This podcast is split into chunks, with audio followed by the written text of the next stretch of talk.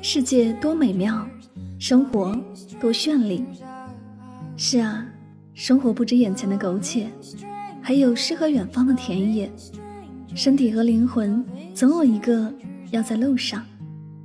关注柠檬香香，用声音带你去旅行。世界那么大，戴上耳机，我们一起去看看。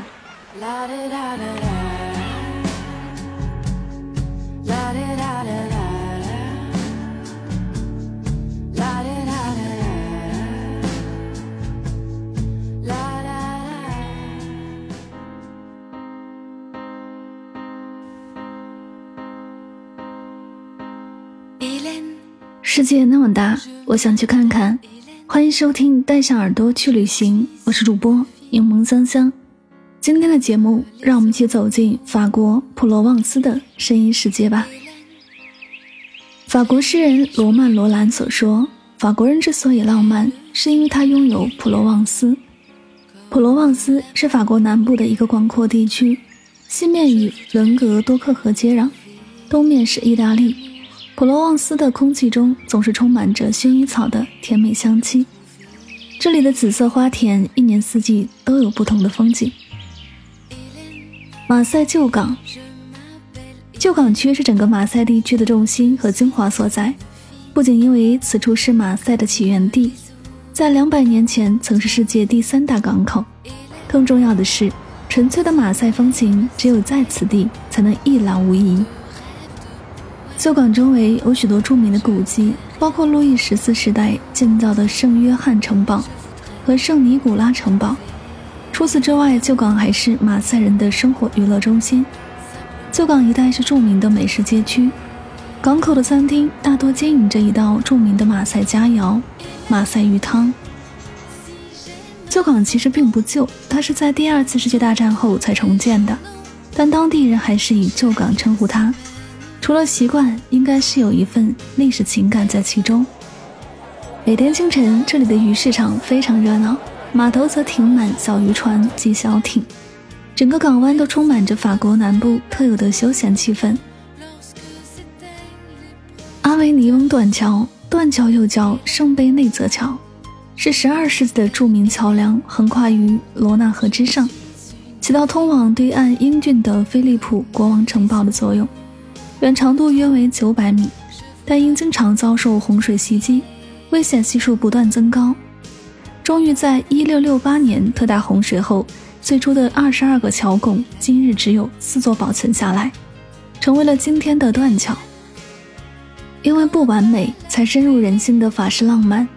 断桥未修复成原样，而是有这样的美独立存在。由于它是法国传唱度极高的民歌。在阿维尼翁桥上的灵感来源则令人向往。桥上残存的贝内泽小礼拜堂，则向人讲述了牧羊人贝内泽受到神的启示和差遣，疯狂请求村民捐献，终其一生辛苦盖成这座连接两岸的石桥，造福了当地居民。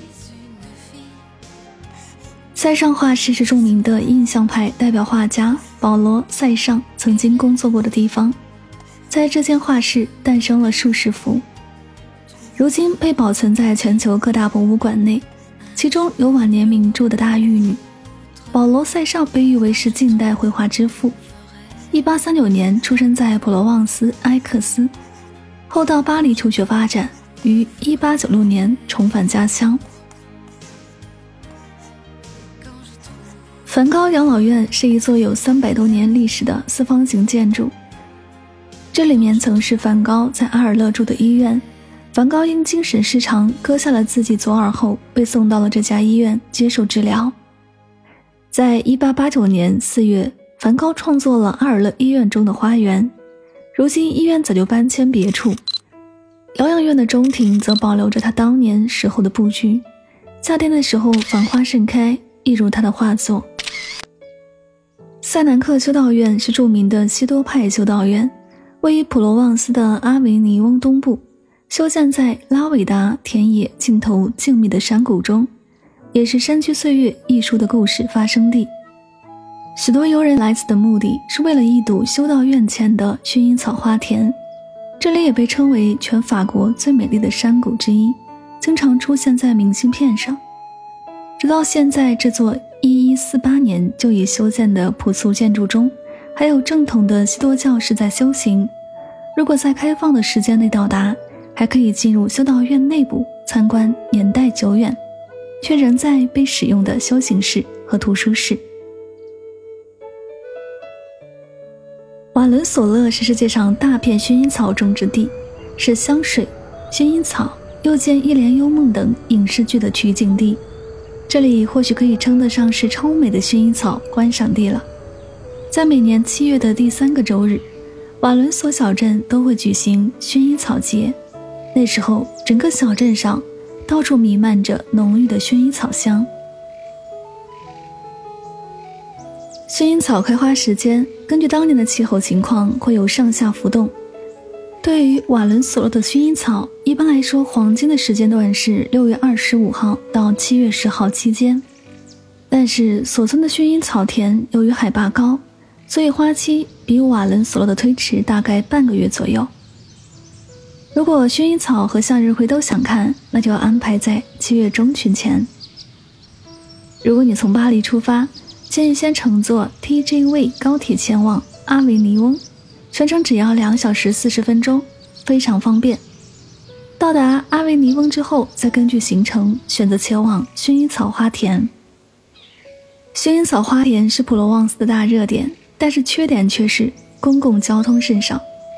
如果你的旅行时间少于三天，建议选择自驾、拼车或参当地团的方式游览。当地一日游路线非常多，在阿维尼翁、马赛等都有。可以在网上预订，也可以在当地直接报名参团。如果要在普罗旺斯地区待上四日及以上，建议选择跟团，八人以内小团为佳。大巴车团根本无法开到薰衣草花田，切记哦。另外，和大家分享一些薰衣草花田使用的小贴士。游薰衣草花田需要注意蜜蜂，进去拍照一定要沿着空地走，不要踩踏薰衣草。拍照穿浅色衣服或者是白色衣服更好看哦。不要忘记摄影的黄金时间，日出和日落往往都是拍薰衣草花田的合适时间。如果你能住在花田周围，那就可以更好的利用这个黄金时间来拍摄了。法国南部地区东部温和，夏季炎热，昼夜温差比较大，出门最好带一件薄外套。需要注意的是，法国南部地区紫外线强烈。必备墨镜、防晒霜等防晒工具，以防晒伤。去看薰衣草的游客可以优先选择住在阿维尼翁，既可以在城内欣赏精彩的戏剧节，当地有很多去看薰衣草的团，是普罗旺斯的核心地区了。如果没有订到阿维尼翁的酒店，还可以选择马赛、埃克斯、尼斯，都离赏花比较近。如果只是为了薰衣草而来，建议马赛和艾克斯性价比比较高，选择性也比较多。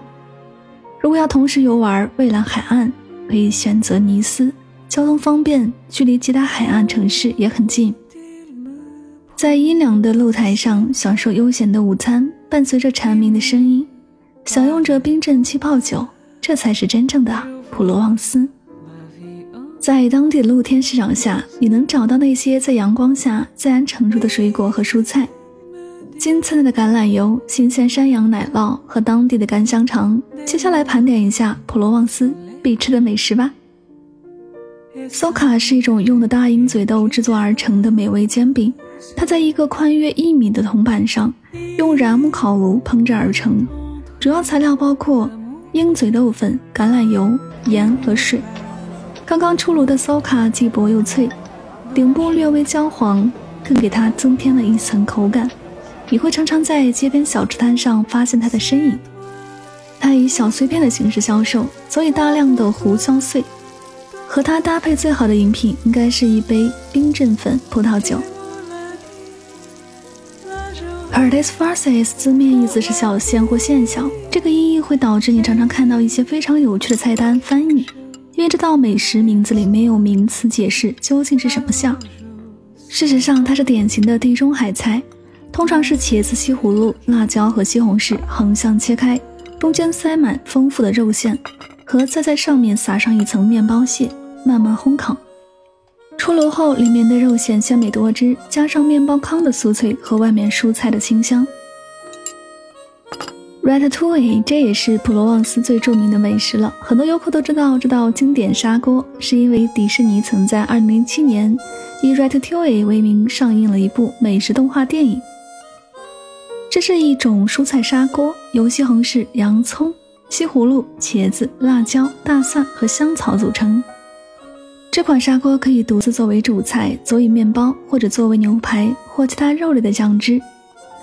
普罗旺斯可以带很多美味的食品回家，作为馈赠亲朋好友的礼品。